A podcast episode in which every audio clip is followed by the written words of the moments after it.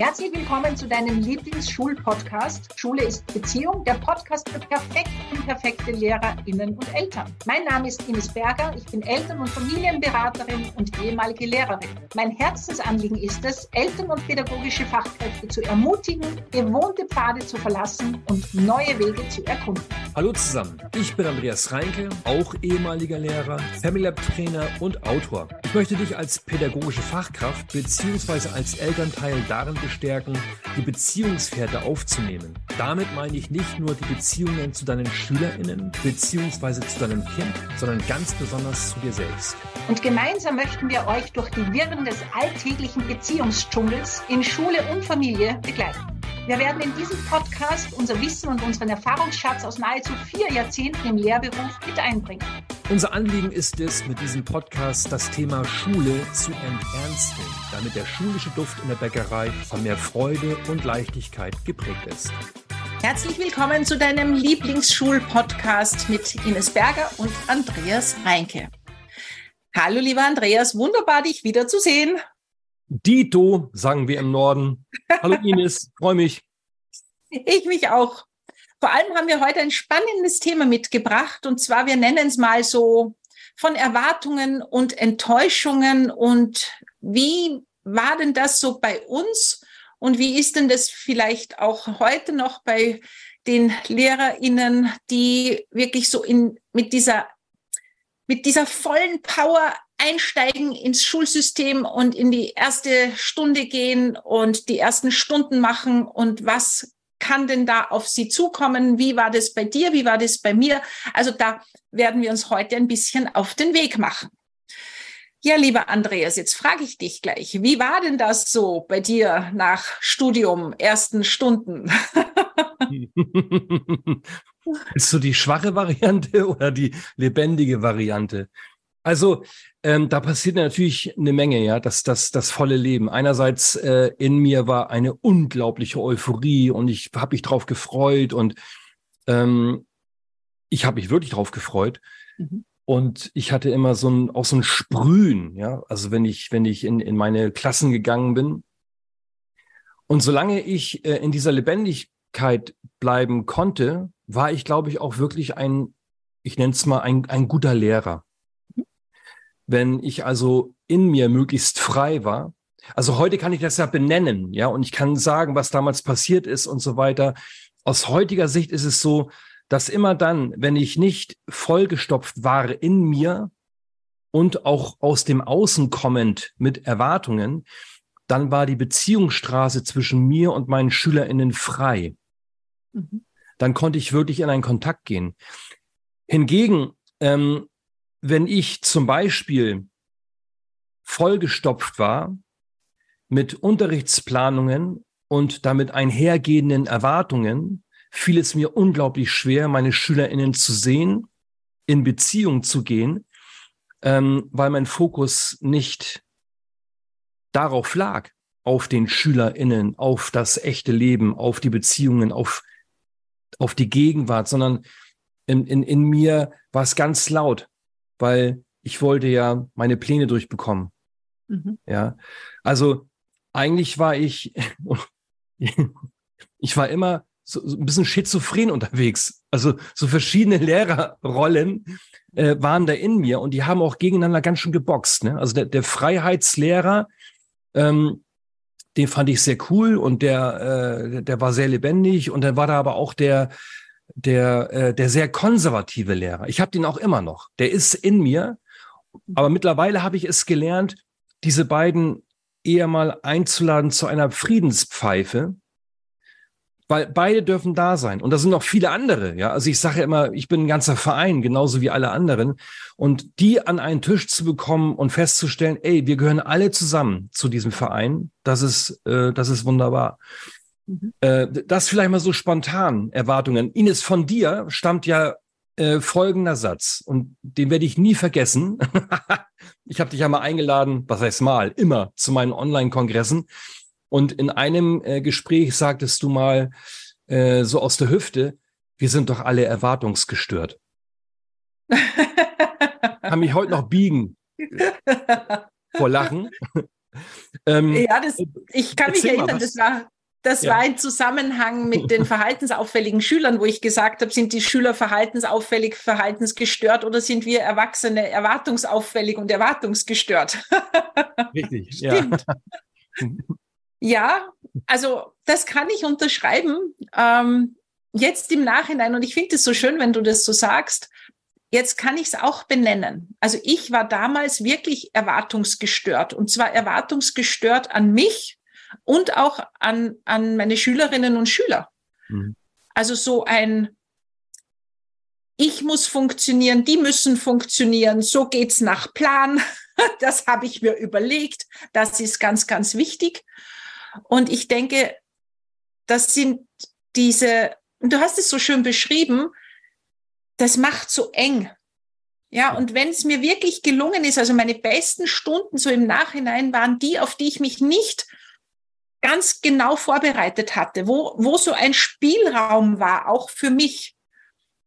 Und gleichzeitig weiß ich, das hat mir, also gerade so am Anfang, hat mir das aber auch so viel Unsicherheit gemacht, ja, weil ich ja gedacht habe, ich muss es unter Kontrolle haben. Ja, und da, das war so dieser verbissene Teil in mir, der gesagt hat, ja, aber wenn ich mich gut, nur gut vorbereite, wenn ich alles richtig mache, dann wird das eine tolle Stunde.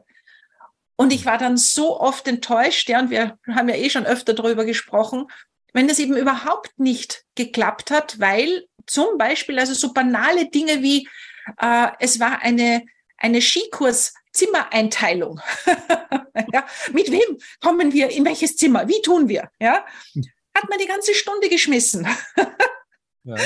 Und gleichzeitig gab es da trotzdem diesen Teil, der der sich nicht getraut hat, zu sagen, okay, ab jetzt mache ich es einfach anders. Das hat sich nicht bewährt, sondern in mir war dieser Funktionier- und Planteil so mächtig und so übermächtig, würde ich heute sagen, dass mir, dass mich der wie so, obwohl, wenn ich entspannt war, ich gemerkt habe, das, das tut mir nicht gut, das tut den Schülern nicht gut, was wirklich schwer für mich so beweglich zu werden, sage ich jetzt einmal, ein, eine Zeit lang. Ja, dann über die Supervision, über mich selber kennenlernen, ist es dann immer leichter, leichter unter Anführungszeichen, aber ist es immer besser geworden, sagen wir mal so.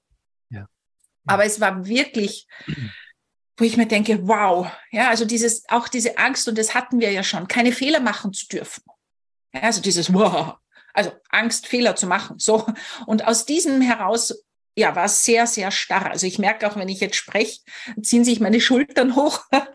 ja, also das, mein Körper kann sich da gut noch erinnern an diese Zeit.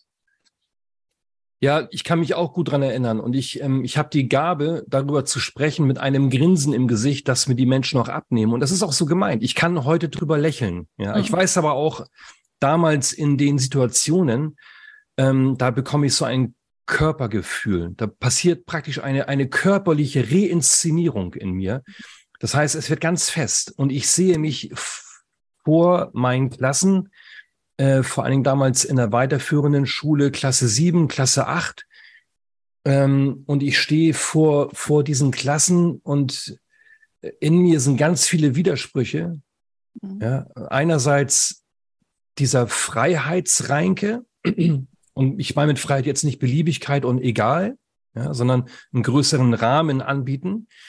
Äh, und in mir ist eben auch der, der konservative äh, Herr Reinke, ja, und die kämpfen in sich, ja. während ich vor der Klasse stehe und ich war damit völlig überfordert, wirklich auch körperlich. Ja, es war ganz fest in mir. Ja. Ähm, und heute denke ich mir, meine Güte, hätte ich damals den Andreas Reinke an meiner Seite gehabt, der er heute ist, mhm. im Jahre 2023, also mit dem hätte ich gerne ein, zwei Schnäpse getrunken. Ich glaube, der hätte mich ein bisschen, bisschen beruhigen können. Ja, so nach dem Motto, ey, weißt du was? Du bist schon okay. Du bist in Ordnung, so wie du bist. Äh, all deine Widersprüche, all deine merkwürdigen bewussten und vor allem auch unbewussten Erwartungen. Es ist alles okay. Mhm. Weiter geht's. Ja. Mhm. Und ich will an dieser Stelle auch ganz klar sagen, falls jetzt jemand hier zuhört und denkt so, ja, genau, Erwartungen, oh, genau, das muss ich mir anschauen. Geduldig bleiben, Punkt eins. Ja, mhm. es kann aus solchen Gedanken ein neuer Erwartungsdruck entstehen, nämlich ich erwarte von mir keine Erwartungen mehr zu haben. Und dann ist man kurz vor der Klapse. so, und das, und das zweite, das zweite, und dann ist erstmal Pause, ist, es ist völlig in Ordnung, Erwartungen zu haben an sich, an seine SchülerInnen, an Eltern. Es ist, es ist auch menschlich. Ja, ich mag das nicht, wenn, wenn ähnliche, wenn von der Kanzel herunter gepredigt werden, ja, du darfst nicht bewerten, du darfst auch keine Erwartungen haben. Das ist Blödsinn. Wir haben Erwartungen. Ähm, nur für uns als die Fachkräfte ist es ebenso wichtig, dass wir das bemerken, dass wir eine Metaebene etablieren, die uns die schneller ist als der Reflex. Das heißt, die uns auch mal mitteilt, ey Reinke, jetzt bist du gerade wieder voll absorbiert von deinen merkwürdigen Erwartungen. Halt mal inne und schau dir das mal an. Mhm. Enttäuschung, Ines, ist ja ein wunderschönes Wort eigentlich, ne? Ja, das heißt, wir lösen eine Täuschung auf. Ja. Aber ich mag vorher noch was sagen, weil mich hat es gerade total berührt, wie du gesagt hast, der Andreas von heute, also dieser freie Andreas, den hättest du gerne an deiner Seite gehabt. Und das Spannende ist, da passieren ja dann so Dinge in, also jetzt in dem Fall in mir. Ich habe mir gedacht, okay, und, und das heißt, du magst dich nicht so, du hättest es, was wäre, wenn, du hättest dich gerne verändert, bis ich gemerkt habe, das war gar nicht deine Intention, sondern es war so dieses, und mit diesem Bild arbeite ich ganz, ganz oft. Also ich, ich reise wirklich oft in meine Zukunft und frage mich, was würde mir die, meistens ist sie so 92-jährige, ganz schlohweiße, lange Haare mit vielen Falten im Gesicht, alte Ines, die weise Ines in der jetzigen Situation sagen. Und ja. genau diesen, diese Ines hätte ich auch früher gebraucht, nur ich kannte sie damals noch nicht. Ja, nämlich genau mit dem, was du so schön sagst. Hey, du bist gut, genauso wie du bist. Bei mhm. dem Stand, an dem du jetzt stehst, mehr ist momentan aus deiner Geschichte gerade nicht drinnen. Und mehr war damals für mich nicht drinnen. Und ich liebt meine Tochter über alles und für diesen Satz noch viel mehr, wenn sie sagt, ich habe früher gesagt sie immer, na, wenn ich den Jesper Juhl früher gekannt hätte und wenn, da, da, da. Und sie sagt, Mama, damals wärst du wahrscheinlich noch nicht so weit gewesen. Du mhm. hättest dir wahrscheinlich gedacht, na, so ein Blödsinn, das funktioniert ja nie und hättest nie wieder ein Buch von ihm in die Hand genommen. Ja. Und es braucht wirklich, und das ist, glaube ich, auch so unser beider Anliegen, diese Ermutigung, wertschätzend mit sich selbst zu sein, auch nicht zu vergleichen und die Erwartungen zu haben. Und ich höre mir gerade wieder sehr gut zu, äh, in diesem, ich muss es so können wie andere. Und ich weiß, ich hatte damals eine Erwartung an mich, Geschichte, ja, an meine äh, Geschichte Mentorin. Also es war so eine, wir hatten so Unterstützung, ja, im ersten Jahr. Und die hat mich eben begleitet durch dieses Jahr und die hat Geschichten erzählt. Also diese Stunden, ich bin da drinnen gesessen wie eine Schülerin, so, oh, boah, so toll. Mhm. Und bin dann rausgegangen und habe mir gedacht, ich muss das auch so können. Ja. Und irgendwie hat sie das mitbekommen, meine Erwartung. Und dann hat sie gesagt, du, liebe Ines, ich stehe kurz vor der Pensionierung. Wenn du das jetzt schon könntest, dann würde ich mir richtig blöd vorkommen. Ja, also gib dir doch bitte die Zeit, die du brauchst. Du gibst dein Bestes, was für dich gerade mit deiner Geschichte möglich ist. Und alles andere wird sich entwickeln. So findet Lernen statt. Ja. Und es ist so absurd. Also, wie gesagt, ich höre mir auch jetzt zu, weil den Teil gibt's immer noch in mir. Aber das ist so schön, was du gesagt hast. Ich entdecke ihn viel schneller. Ja, ich merke, wow, ich kann mich rausbeamen und mir denken, was machst du da eigentlich? Mhm. ja, das heißt, ich kann, ich schaffe es, diese Sekunde oder hundertstel, hundertstel Sekunde innezuhalten und zu reflektieren, ob das jetzt schlau ist oder nicht. Mhm. Und dann kann ich wieder entscheiden. Also ich bin nicht mehr in diesem engen Korsett. Und das macht die Freiheit. Ja, das macht dieses Yes, wisst was? Nein, ich mache das jetzt anders. Weil das macht überhaupt keinen Sinn.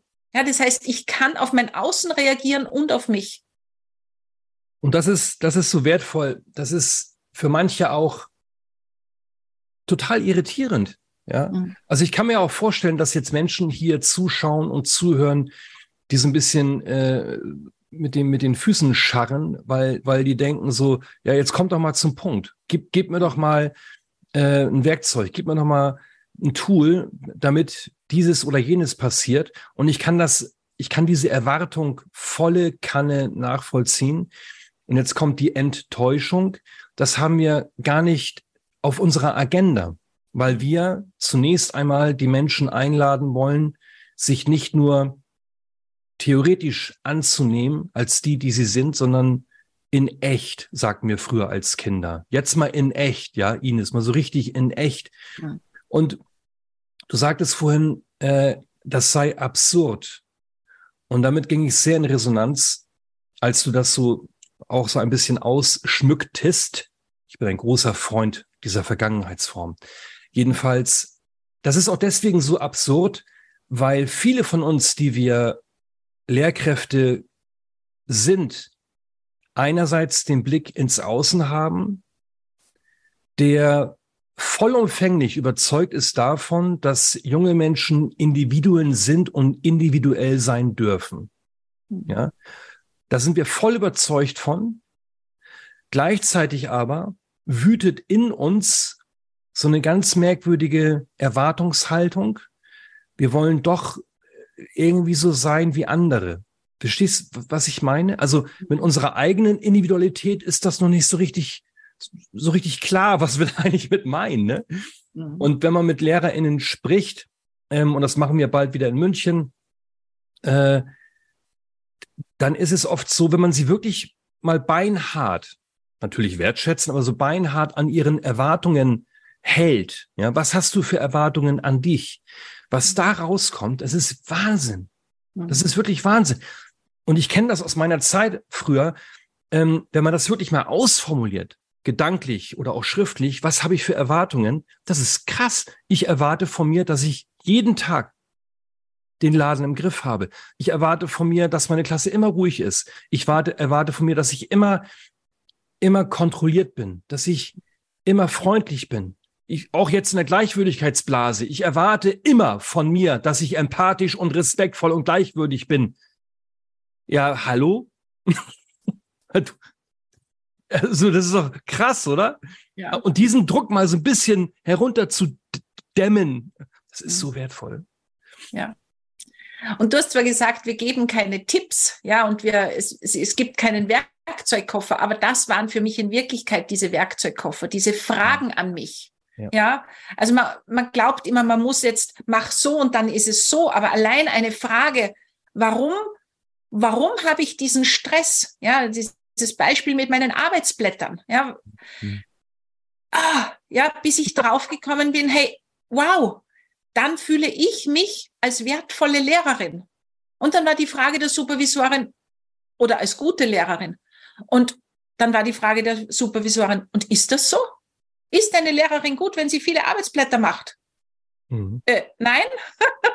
und dann, und dann kann man das so, ja, dann sind so neue Gedanken und dann, und dann fragt man sich und dann denkt man sich, ah ja, okay.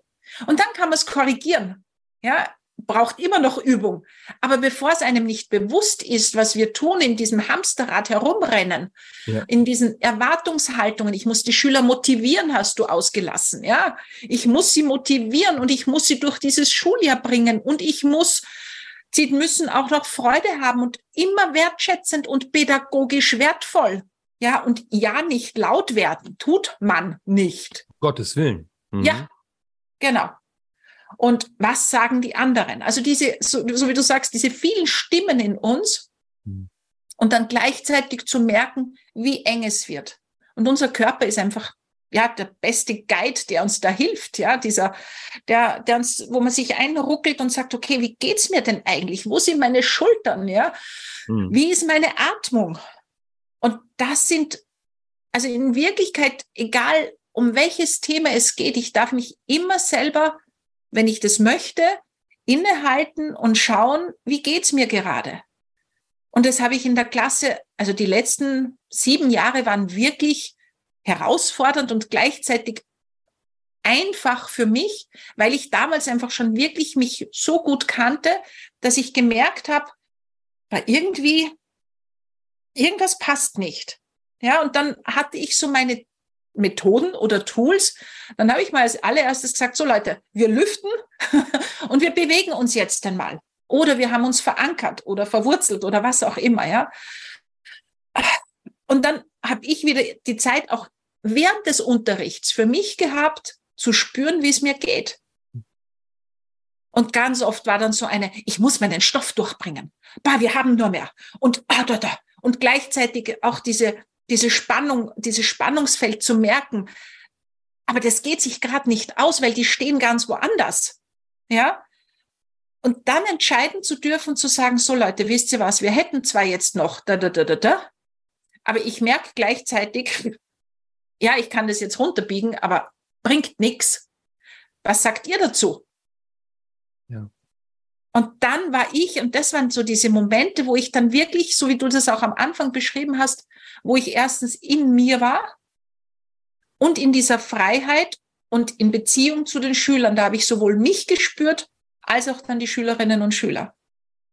Und das waren die, die wertvollsten Momente überhaupt. Und das kann man gar nicht greifen in Wirklichkeit. Das ist so etwas, das muss man spüren. Das ist, das ist ganz wichtig.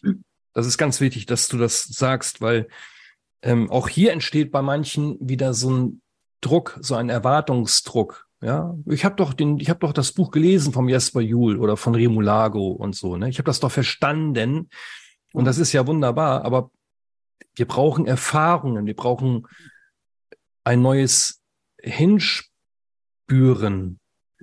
Das kann man, wie du es eben gesagt hast, man kann es nicht so kognitiv äh, beschreiben, geschweige denn vermitteln. Es ist, es gibt so Momente oder gab es bei mir, plötzlich geht die Luft aus, also da purzeln Steine, ja, also, oh, also so ein, oh, mhm.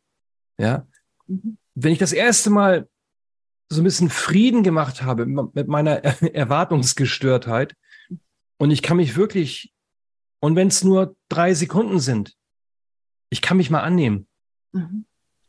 Mit all dem, was dazugehört, mhm. dann ist das auf einer anderen Ebene gleichzeitig die wichtigste Weiterbildung, die ich in meinem Leben als Lehrkraft erleben kann. Mhm. Ja, weil wenn ich in mir ein bisschen friedlicher geworden bin, bezogen auch auf Erwartungshaltungen, die zum Teil nebulös sind und oft völlig überhöht, dann kann ich auch ins Außen gucken und sehe die Eltern meiner SchülerInnen mit einem anderen Blick. Mhm. Und ich sehe plötzlich Menschen und ich denke so, ach, so seid ihr. Mhm. Punkt. Und mhm. nicht mehr, mhm. so seid ihr, aber ihr müsstet eigentlich anders sein. Mhm. Und ich sehe in die Gesichter meiner Schülerinnen und denke, ach, ihr seid's. du, du, grinst, du weißt, ja. was ich meine. Das ist ja. ein bisschen verrückt. Das ist ein bisschen spooky. Aber das sind, das sind dann Erfahrungen, ähm, über die wir versuchen hier auch zu sprechen.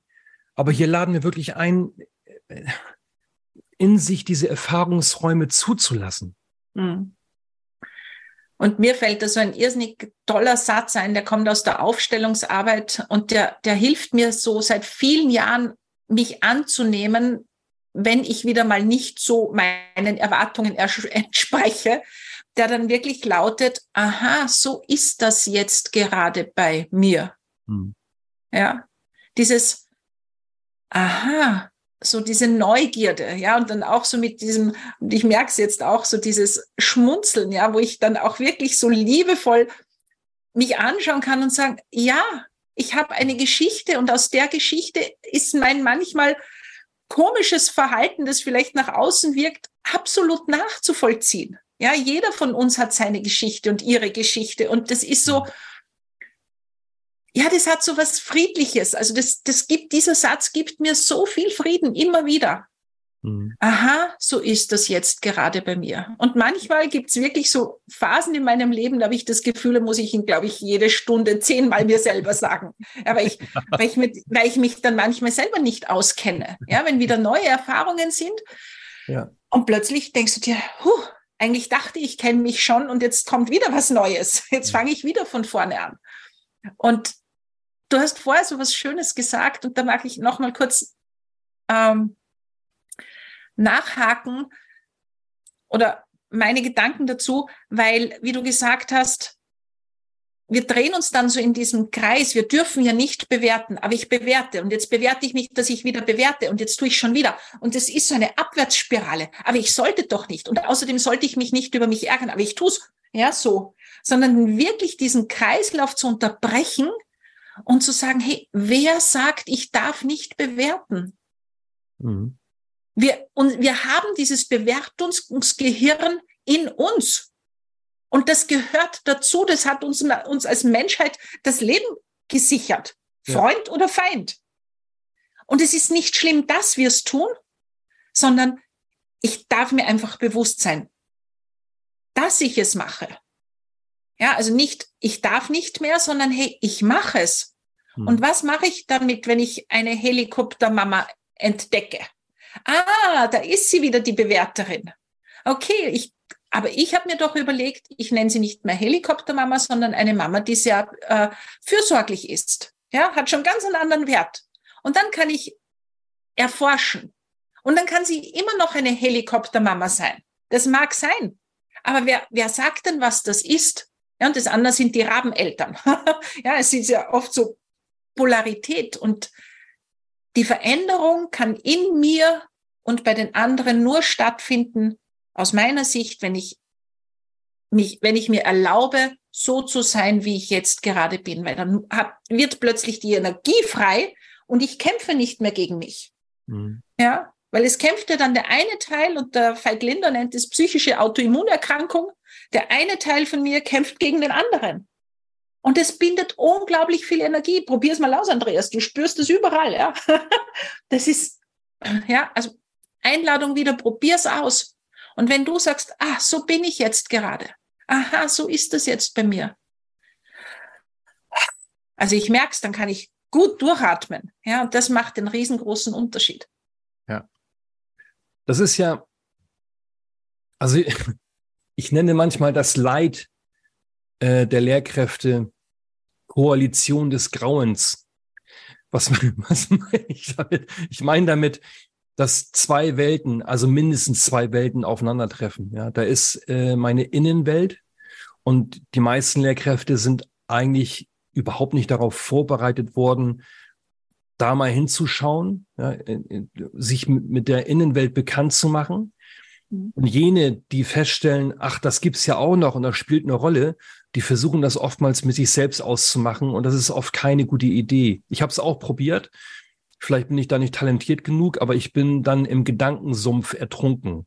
Deswegen laden wir ja immer wieder ein, sucht euch, ich betone, gesunde Menschen und geht mit diesen Menschen einfach nur in den Dialog. Das machen wir auf dem Relationship, das machst du auf deine Weise, das machen wir in, in Weiterbildungen. Das ist kein Hexenwerk, ja. Ich mute mich dir zu. Ich mhm. sage dir, wie es für mich ist. Ja, das befriedet mein Innenleben. Ähm, aber die Koalition des Grauens, ähm, nochmal kurz dazu, die kommt eben zustande dadurch, dass in mir ganz viel Unfrieden ist, ganz viel Druck, ganz viel Elend, ähm, eine emotionale Einöde. Und dieses Innenleben trifft auf, ein, auf eine Außenwelt, die ähnlich veranlagt ist. Ja, von außen kommt ganz viel Druck. Von außen ist es defizitär. Und Schule ist nach wie vor ein defizitorientierter Ort. Ja, und das sind dann zwei Puzzleteile, die treffen aufeinander und sagen, hier, shake hands. Mhm. Ja, und das ist die Koalition des Grauens. Mhm. Und das Außen, kann ich das verändern? Jein. Also ich kann das Außen nicht nicht verändern und gleichzeitig hole ich mir einen Leistenbruch, wenn ich jeden Tag in die Schule gehe und versuche, das Schulsystem zu verändern. Ich fange bei mir an, indem ich freundlich mit mir bin. Ja. So, und plötzlich hat das, was ich tue und das, was ich sage, ohne dass ich es vielleicht wollte, eine ganz andere Strahlkraft. Mhm.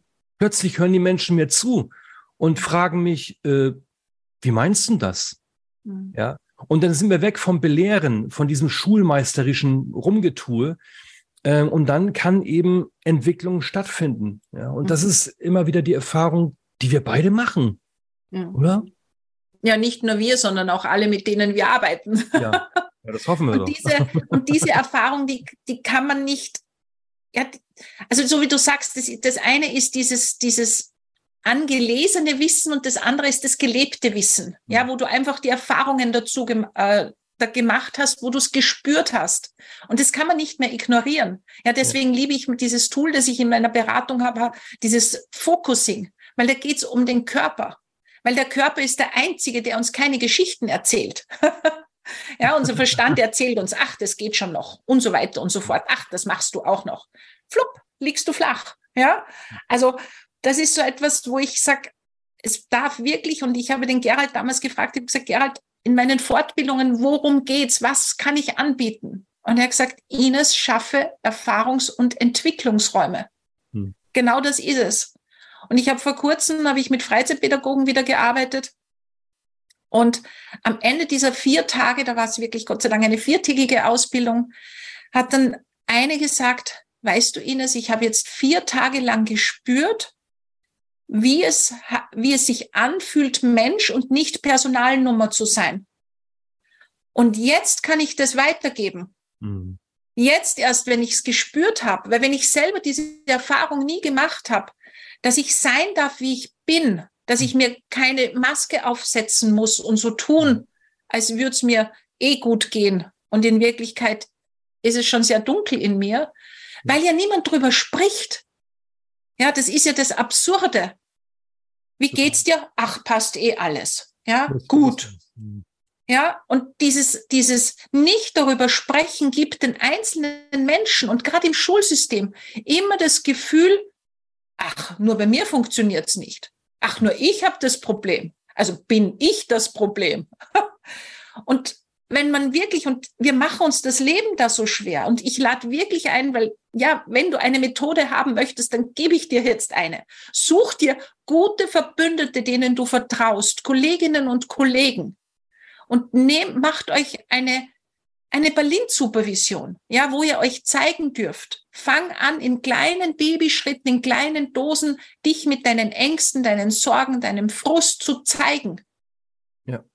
Und dann wirst du merken, und die Erfahrung mache ich, egal womit, jedes Mal, wenn ich Dinge dann ausspreche, und ich gehe sehr offen mit diesen Dingen mittlerweile um, dann hörst du plötzlich in der ganzen Umgebung, die haben auch alle so ein Thema.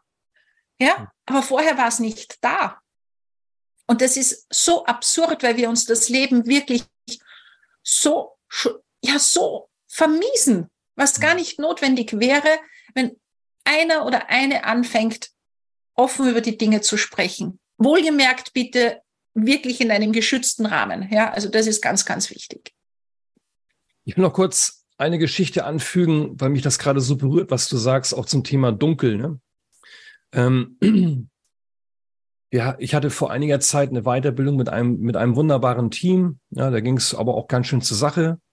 In Klammern, ich habe gleich nochmal einen Themenwunsch, Ines. Bitte erinnere ich mich mal dran. Ähm, und dann habe ich eine Methode genutzt, um den Menschen einen bestimmten Erfahrungsraum zu öffnen und zu ermöglichen. Und das ist die Arbeitslandschaft. Ich weiß nicht, ob du das kennst, ja. Das ist, da setzen sich die, ich sage jetzt bewusst die Menschen, die Lehrkräfte sind, aber die, die Menschen setzen sich äh, an ein äh, großes Plakat und gestalten ihr Arbeitserleben an ihrer Schule in Form einer Landschaft. Ne? Da kommen dann Flüsse und Berge und Seen und dann Wüste, Wetterphänomene, ist Sommer oder Winter ne? und, und sind da Grenzen und so. Und das ist sehr intensiv. Da sitzt man eine Stunde am Plakat und so, ne? Am Ende zeichnet man sich selbst noch in das Plakat und dann gibt das noch einen Titel für dieses Bild und so weiter. Und dann treffen wir uns in der Runde und nur die, die wollen, erzählen darüber, was sie erlebt haben. Und da geht es nicht um Diskussion, um Gottes Willen, nein, da geht es nur darum, zu berichten. Mhm. Und die eine Kollegin, die, das war so eine, so, so ein, das war ein Mensch gewordenes Leuchtfeuer. Ja, also die hat gestrahlt. Also die ganze Zeit hat sie gestrahlt. Ich dachte, wow, was, was für eine positive Erscheinung. Ja, Und dann sitzt die vor ihrem Plakat ähm, und da laufen plötzlich die Tränen. Und da sagt sie in die Runde, in mir ist ein großes schwarzes Loch. Und ich frage mich jeden Tag, während ich mit meinen Schülern arbeite und Schülerinnen, wer bin ich eigentlich? Du weißt oder kannst dir vorstellen, was in dem Moment in dem Raum los war. Du mhm. hast nichts mehr gehört. Es wurde mucksmäuschenstill äh, und plötzlich hörtest du hier und dort leichtes Schniefen und plötzlich liefen die Tränen und auch bei mir liefen die Tränen völlig unprofessionell, aber es ging nicht mehr. bei mir liefen die, bei allen liefen die Tränen, hatten immer ein Taschentuch und da ging die Klorolle rum und ey, das war, das war Magie. Ja, das war mhm. wirklich äh, Magie. Und ich glaube, das sind Momente,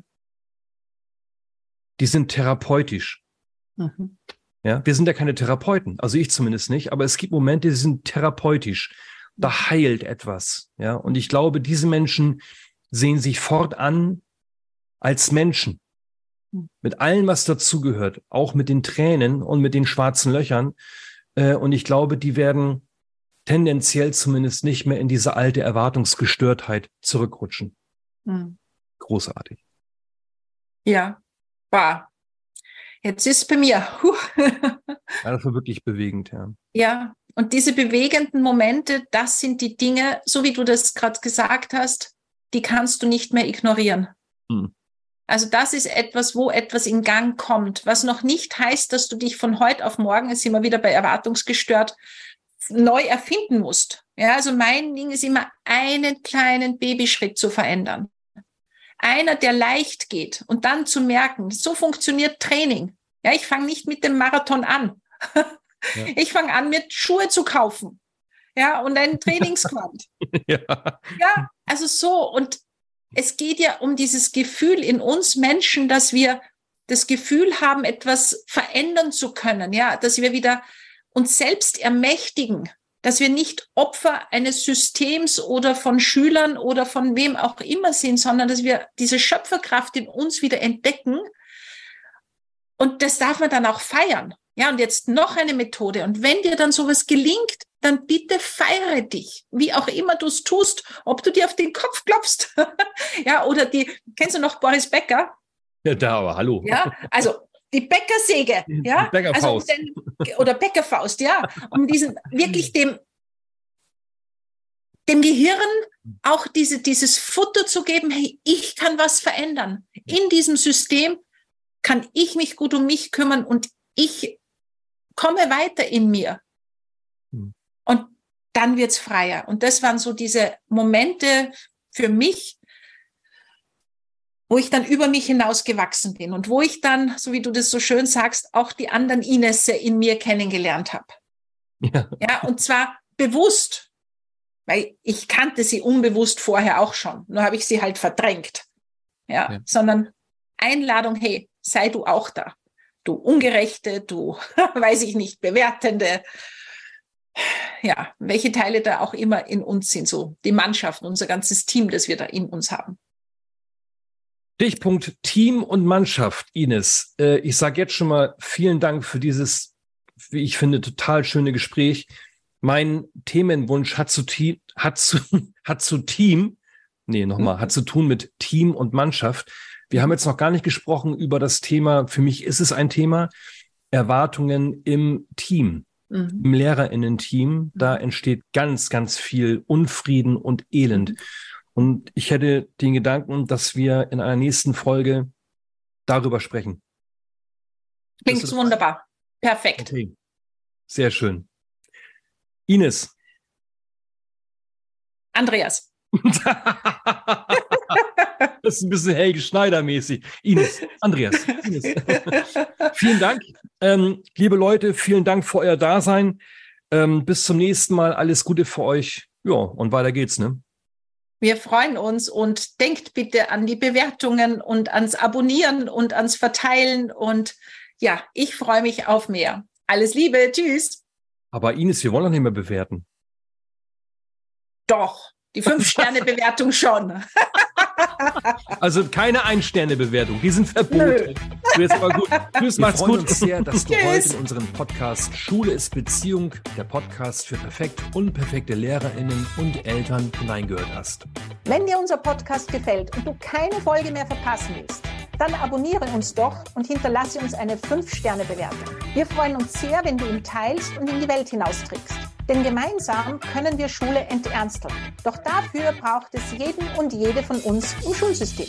Da wir diesen Podcast ja für dich machen, freuen wir uns sehr, wenn du uns deine Fragen und Themen schickst. Über welches Thema sollten wir unbedingt einmal sprechen? Was bewegt dich gerade? Schreibe uns deine Vorschläge und dein Feedback gerne an die E-Mail-Adresse in den Show Notes. Wir wünschen dir von Herzen einen wunderbaren Tag. Deine Ines und Dein Andreas.